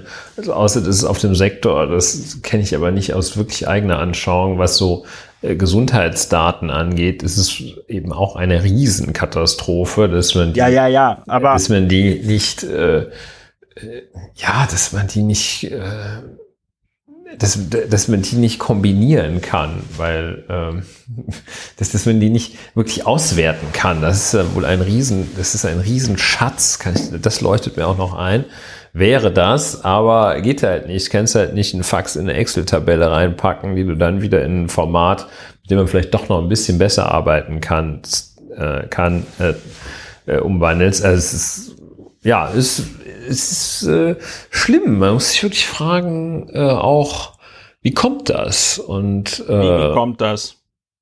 Ja, weil wir einfach fortschrittlich, fortschrittsfeindliche Sesselpupser äh, äh, da in Verantwortung hatten und haben, die in der Vergangenheit namentlich die letzten 30 Jahre einfach eine kolossale Fehlentscheidung nach der anderen getroffen haben. Also ja, die äh, gut auf diese Erklärung wäre ich auch äh, möglicherweise noch gekommen. Ja. Ähm, ich meine es eigentlich auch eher so, dass man sich äh, fragt, welche äh, welche Gründe mag das haben, die auch äh, in einem selbst oder der näheren Umgebung liegen. Äh, vielleicht saugt man diese Mentalität ja auch auf und äh, da muss man ja sehr vorsichtig mit sich selber sein und da muss man ran, ne? wenn man irgendwie immer noch, also auch ich treffe Menschen, die jetzt noch nicht 70 sind, die heutzutage sagen und dafür auch nicht gleich ausgelacht werden. Ah, das, ganze IT-Zeug, da kenne ich mich echt nicht mehr. Das interessiert mich auch nicht. Habe ich keine Ahnung von. So Leute ja. mittleren Lebensalter. Ne, also man muss ja, ja. Also es ist, äh, müssen wir, müssen wir weiter beobachten. Let's move on. Das macht mich echt zu fertig. Äh. Müssen wir, müssen wir weiter beobachten. German IT macht Ulrich fertig. Fertig. Müssen wir fertig. Fertig. So, äh, das nächste Thema, äh, Überschrift, das ist auch direkt der, die Überschrift aus dem äh, Artikel der, äh, der Tagesschau, aus dem das raus ist. Äh, machte heute die Runde, aber witzigerweise nicht so krass die Runde, ähm, nicht so krass wie, der, hätte. wie Layla, Laila. Nicht so krass wie Laila oder irgendein anderer Quatsch, der durchs Dorf getrieben wird. Jedenfalls, man mag es nicht glauben, aber in Deutschland gibt es ja ein Bundesamt für Bevölkerungsschutz und Katastrophenhilfe, das BBK. Das ist zum Beispiel äh, für so Erfolgsgeschichten wie den, ähm, wie hieß der, den Deutschland-Warntag oder so? Verantwortlich, wo, ja, also wo alle Sirenen in einem Stuttgarter Vorort eine Hupe losging und sonst war Stille, ja. Wo alle Sirenen läuten sollten und ähm, sie taten es dann nicht. Und ähm, das Bundesamt für Bevölkerungsschutz und Katastrophenhilfe, wo man sich ja auch zu Beginn der äh, Corona-Pandemie gefragt hat, was, was machen die eigentlich beruflich, ja? Wäre das nicht genau das Bundesamt, das jetzt den 16 Bundesländern da helfend unter die Arme greifen könnte und so? Nein. Also, dieses Bundesamt hat einen Präsidenten, das ist der Ralf Tiesler und der hat ein Interview geführt mit der Funk Mediengruppe und in dem sagte er, als Bevölkerungsschützer sage ich, dass manche Flächen aufgrund des Klimawandels und der akuten Bedrohung durch Unwetterkatastrophen und Flutkatastrophen nicht wieder besiedelt werden sollten. Also es ging da unter anderem auch um die Flut im Ahrtal. Auch an den Küsten stellt sich diese Frage, sagt Ralf Tiesler, Präsident des BKK, den Zeitungen der Funke Mediengruppe. Ja, ähm, ich wollte da gar nicht so viel drüber diskutieren, denn die meine Haltung zum Klimawandel, zur Klimakatastrophe dürfte den HörerInnen von Lauer und Wena hinreichend bekannt sein. Ich finde sie nicht so gut. Ähm, ich finde, dieser Satz ist einfach total krass. Ich wüsste nicht, wann in den letzten 100 Jahren irgendein hoher Beamter in Deutschland sowas mal gesagt hat. Und das wäre die totale Ausnahmemeldung, wenn wir nicht gleichzeitig Inflation, Krieg, Pandemie, Klimakatastrophe und bestimmt noch irgendwas anderes hätten. Leila. Und ähm, ja.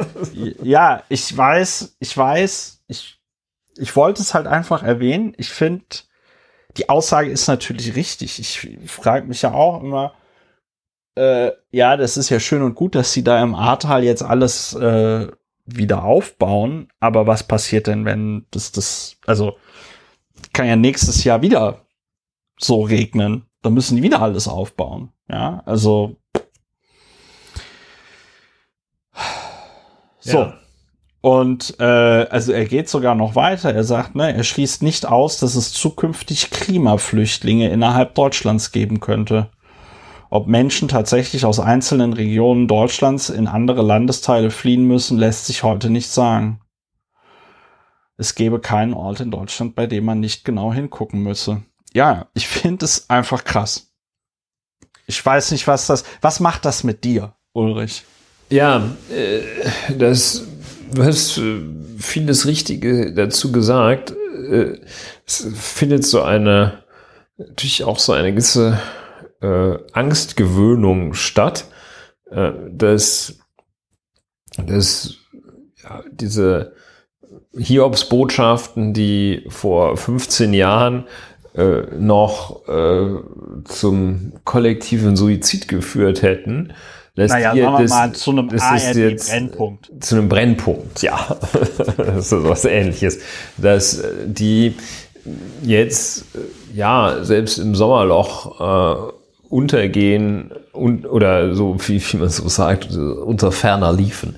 Das versendet sich. Und äh, das liegt auch daran, ich habe ein bisschen gesucht, so ein Gedanke, äh, den ich kürzlich hatte, dass, dass so äh, Ängste ja auch äh, Generationen äh, spezifisch sind, dass äh, uns sieht es ja auch, je jünger äh, Menschen heutzutage sind, desto äh, stärker scheint mir, das ist jetzt nicht durch größere Studien, Versuchsleiter bin ich selber und habe äh, Methode war einfach mal umgucken, äh, aber das äh, junge Leute, also Generation Z, einfach deutlich mehr Angst äh, davor zeigt äh, als äh, Generation X oder, äh, oder noch früher. Also sprich so die 65, 70-Jährigen. Vor der äh, Klimakatastrophe. Äh, sowas, genau. Da hat jeder unterschiedliche Ängste. Ne? Und äh, da wir eine sehr alte Gesellschaft sind, äh, juckt das ganz viele Leute auch gar nicht, äh, weil man ja da schon die Abstraktion vom eigenen Leben hinbekommen muss, äh, um davor Angst zu haben. Und ähm, ja, wer eine Lebenserwartung von zehn Jahren noch hat, statistisch gesehen, für den wird es reichen. Für den wird auch noch genug Platz sein, auch wenn manche Gebiete unbewohnbar sind.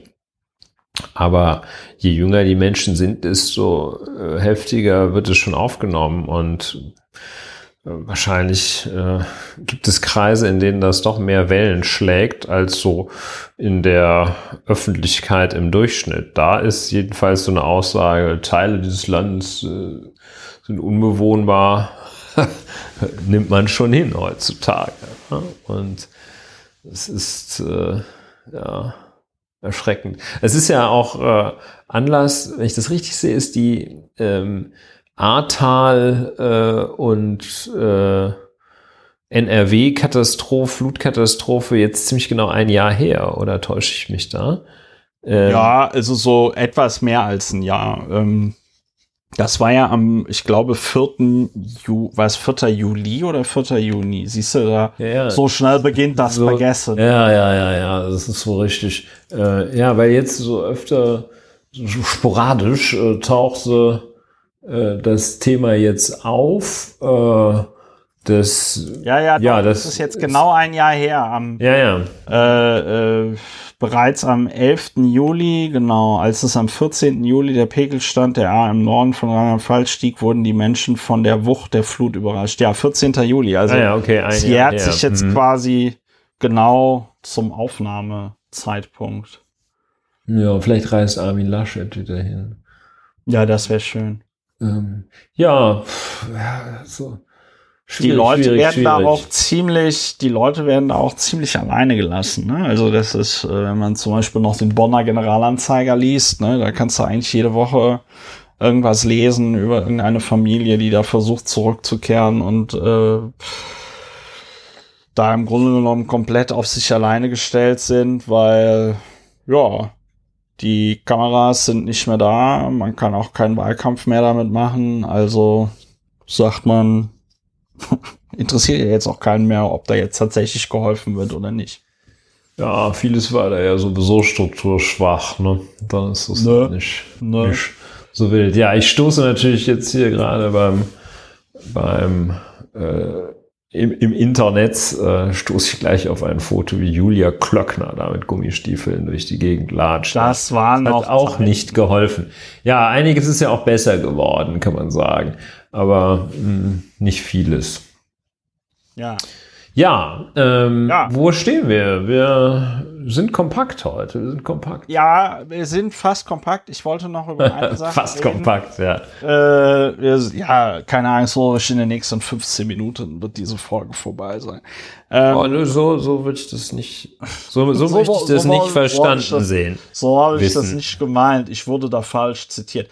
Nein, also. Falls sich äh, jemand der- durch meine Äußerung irgendwie Beleidigt. beleidigt, gestört oder sonst was fühlen sollte, dann tut es mir wirklich sehr leid, dass er oder sie so dämlich ist. Das, genau, dass du nichts aushältst. So, ähm, wir reden noch ganz kurz über, weil wir wollen ja auch ein sehr kompakter Podcast sein, wir reden noch ganz kurz über Elon Musk. Elon Musk ist ja jemand, über den man eigentlich nicht reden sollte, immer, aber äh, jetzt ist es einfach zu ja, interessant finde ich. Äh, es begab sich zu der Zeit, dass der Entrepreneur Elon Musk äh, ja in der Art, wie er das so halt macht, ähm, ankündigte, Twitter kaufen zu wollen, um diese Firma dann vom Aktienmarkt zu holen und dann zu einem private-owned Business zu machen. Ja. Äh, Elon Musk hat sich dann mit Twitter verständigt. Dann hieß es zuerst, er soll Mitglied des, ähm, des Vorstands werden und so. Und dann auf einmal hieß es, Elon Musk äh, möchte Twitter kaufen und hat einen Vertrag unterschrieben mit Twitter, in dem er sich dazu verpflichtet, die, jede Twitter-Aktie für 54,20 Dollar zu kaufen. Für die Leute, die noch Schwierigkeiten mit der Umrechnung haben, das sind 54,20 Euro. ähm, Schön. und der Gesamtbetrag da sind 44 Milliarden, jetzt hätte ich es fast falsch gesagt, Milliarden US-Dollar. So. Und ähm, das war 38 Prozent über dem damaligen Kurs der Aktie. Und äh, Musk hat sich dann von verschiedenen Banken Geld geliehen. Er hat äh, selber, wollte er 33,5 Milliarden US-Dollar beisteuern. Was jetzt nicht so kompliziert ist, denn Elon Musk ist, glaube ich, trotz der Kursverluste Teslas noch immer reichster Mann der Welt oder zweitreichster Mann der Welt. So, und ähm, dann wurde dieses Agreement unterschrieben und das ist ein bindender Vertrag, also ganz normaler Vertrag. Und ähm, dann hat sich Elon Musk das aber alles nochmal anders überlegt und hat gesagt, ja, also es gibt da ja auch diese Bots auf Twitter und Twitter hat mir jetzt nicht richtig Bescheid gesagt, wie viel Prozent der User sind eigentlich Bots und das stellt jetzt ein so großes Problem dar, dass ich Twitter nicht mehr kaufen möchte. Ja, und dann hat er irgendwie letzte Woche oder letzte Woche, dann hat er vor zwei, drei Tagen gesagt, so, nö, er kauft Twitter jetzt doch nicht mehr. Ja, und äh, Twitter spielt da jetzt Hardball, also die finden das überhaupt nicht lustig und haben jetzt in Delaware vor dem Gericht, ähm, was ist das? Das Court of Chancery. Was ist denn Chancery, Ulrich? Court of Chancery. Das gibt es offenbar nur in Delaware. Ja, so. Und äh, ja, Delaware muss man dazu noch vielleicht sagen, zur Erklärung, auch wenn die ganzen US-amerikanischen ah, nee. Ja, gut, das ist nicht ganz einfach. Was ist nicht ganz einfach? Was ein Court of Chancery ist. Ja, ja äh, gut, vielleicht, das ist, vielleicht finden wir das bis nächste Woche raus. Jedenfalls, äh, was man zu Delaware wissen muss, ist die ganzen äh, US-amerikanischen Firmen, insbesondere auch die äh, Aktiennotierten, die dann da im Silicon Valley sitzen, die haben zwar alle ihren, ihren Firmen, also ihr Firmengebäude in Kalifornien, da im Silicon Valley stehen. Der Firmensitz ist aber der Bundesstaat Delaware. Das schöne Delaware. Delaware ist so ein bisschen die Schweiz äh, der USA. Luxemburg. Ähm, ja, Luxemburg ist ein besserer Vergleich. Ist ein bisschen das Luxemburg der äh, äh, USA.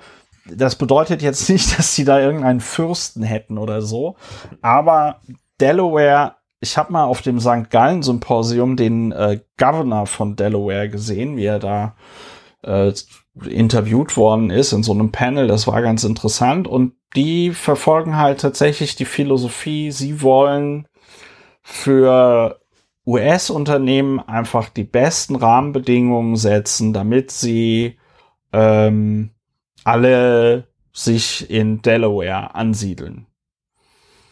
Und ähm, das heißt, da gibt's dann irgendwie niedrige Steuern für Firmen und so. Und darauf sind sie dann auch besonders stolz. Sie haben halt so ein Court-System, das halt ausgerichtet ist auf diese ganzen Dispute zwischen Firmen, zwischen Personen und Firmen. Also dieser ganze Wirtschaftskram das wird alles in Delaware verhandelt, weil der offizielle Sitz der Firmen Delaware ist. Und Twitter Incorporated, hier der Plaintiff, also der Beschwerdeführer, hat gestern am 12. Juli ähm, eben ein, ein Verified Complaint eingereicht bei eben dem Court of Chancery of the State of Delaware. Und da erklären sie dann auf 62 Seiten, warum Elon Musk doch jetzt mal bitte den Vertrag, den er da ähm, unterschrieben hat, äh, erfüllen sollte. Ja, erfüllen sollte, consumed, die, die, das Brit, also das amerikanische Juristenenglisch, da heißt es, er soll den Vertrag consumen.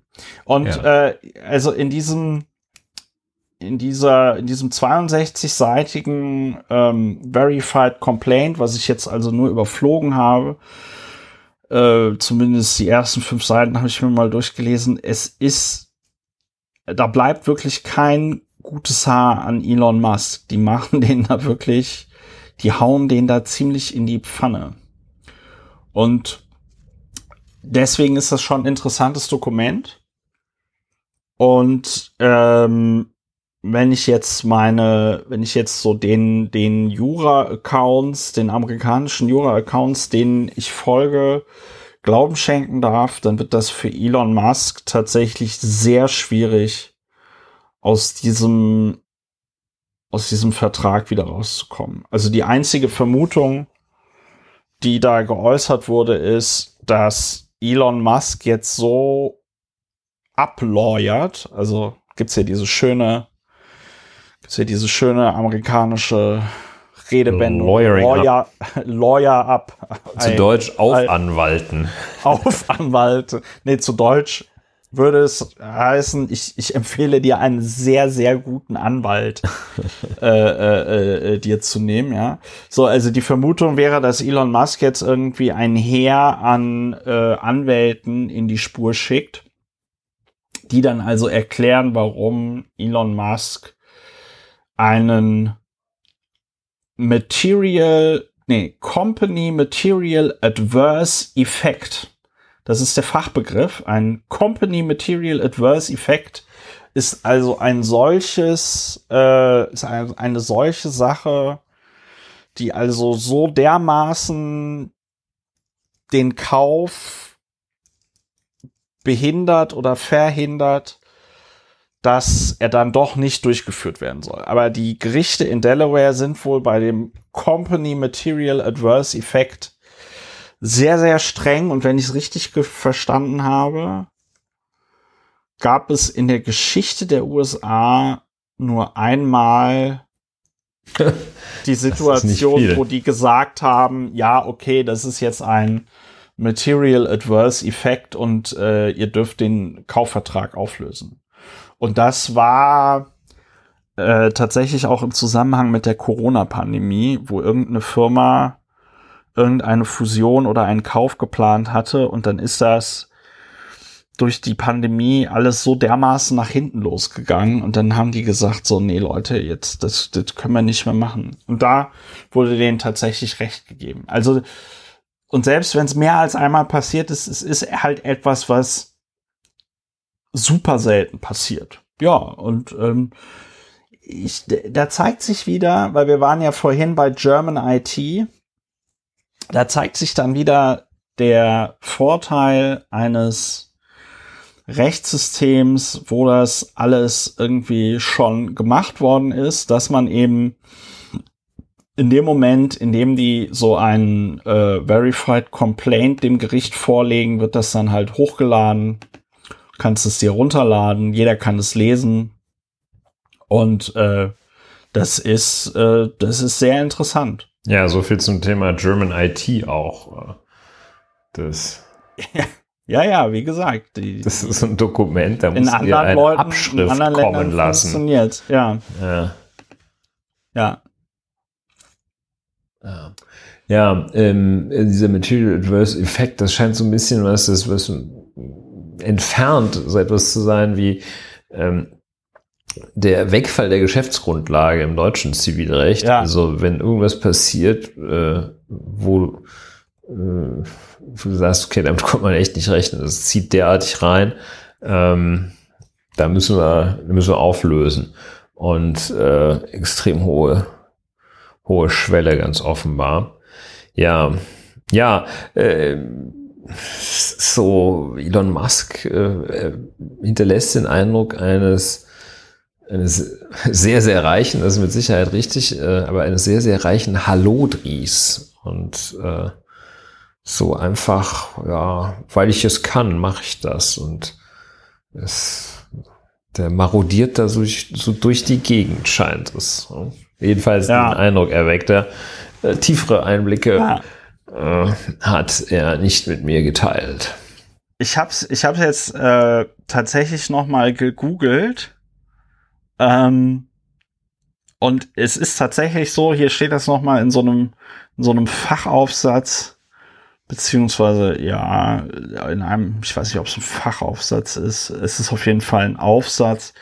Äh, und zwar äh, Okay. on, seven, on 7 December 2018, the Delaware Supreme Court summarily affirmed the Delaware Courts of Court of Chancery's decision in Acorn Inc. versus Fresenius Kabi AG, scheint eine deutsche Firma zu sein.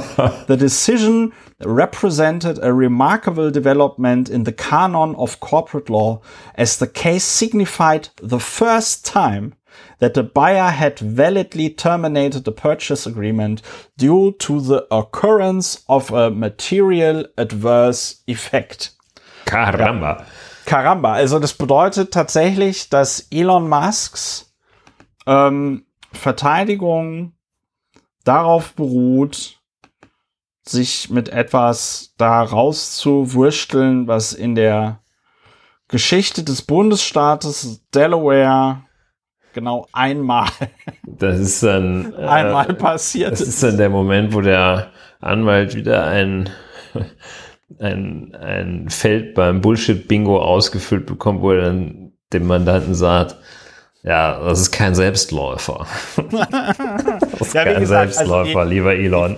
Die Vermutung ist, die Vermutung ist, dass sie jetzt also so lange, dass sie vor, so lange vor Gericht äh, in die Länge ziehen, dass Twitter dann irgendwann genervt sagt, okay, wir vergleichen uns, weiß ich nicht, wir, wir nehmen jetzt von dir 10 Milliarden US-Dollar oder so und ähm, ja, ist ja auch nicht der Hitze- und Rechtsstreit, ne? Also auch für das Nö. Unternehmen, den Unternehmenswert und die Reputation, ähm, egal was für ein Maniac äh, da gegen einen vorgeht, das ist nicht gut. Und ja, man merkt, ja. man, man merkt auch, dass die Person, die das geschrieben hat, weil das ist ja, das ist ja, also so am, am Zivilrecht ist auch tatsächlich, ist anscheinend nicht nur in Deutschland doof, sondern in den, in den USA anscheinend auch. Mann, Mann, das sind ja starke Thesen hier, ja. Wieso? Ich habe neulich so was Geiles, ich habe neulich so einen geilen Tweet gelesen, wie ging der noch? Irgendwie, weiß ich nicht äh, im, im, äh, weiß ich nicht, im öffentlichen Recht wird entschieden, wie ging der denn nochmal? Hm. Ne, weiß ich nicht. Im Strafrecht wird entschieden, wer schuldig ist und im Zivilrecht wird entschieden, wer irgendein Maschendrahtzaun, bla bla bla, ja. Weiß ich nicht. Ähm, ist vielleicht jetzt nicht so der super Vergleich, es ist ja auch schon spät. Jedenfalls, man merkt, dass die Person oder die Personen, die diese 62 Seiten geschrieben haben, dass die auch schon ordentlich aggro waren auf Elon Musk. Ja. Kann man wahrscheinlich auch sein.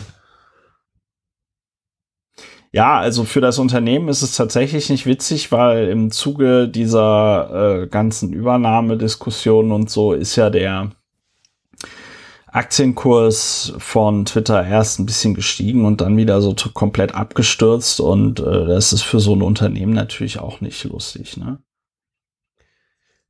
Ja, zumal ja äh, Herr Musk äh, schon begonnen hat, äh, tatsächlich oder vermeintliche Mängel, die ihm aufgefallen sind, äh, vorzubringen.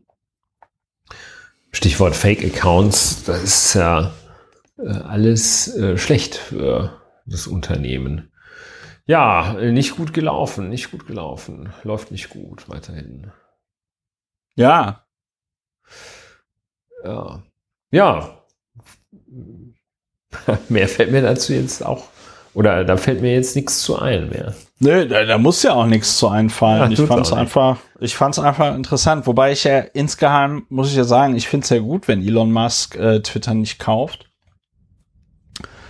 äh, weil das will niemand. Das will niemand. Ja, man äh, traut ihm oder ich traue ihm tatsächlich auch nicht zu, aus wirklich lauteren und hehren Motiven irgendetwas zu machen. Also, ja.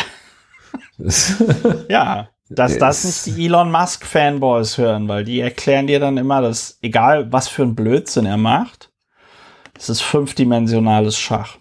Mhm. Ja, man darf es ja nicht unterschätzen, äh, Entschuldigung, ich korrigiere, nicht überschätzen, äh, dass äh, den, den Zuwachs an intellektueller Qualität und Schärfe, äh, den es hat, wenn man der reichste Mensch der Welt ist, also finanziell reichste, das ist ja nicht so, dass er dadurch besonders schlau geworden ist oder dass er ausschließlich reich. Er ist ja nicht der schlauste Mensch der Welt, das kann man festhalten. Ja, ja. Punkt. Äh, auf einer Seite wunderbar, da sieht man, dass wir im 21. Jahrhundert sind.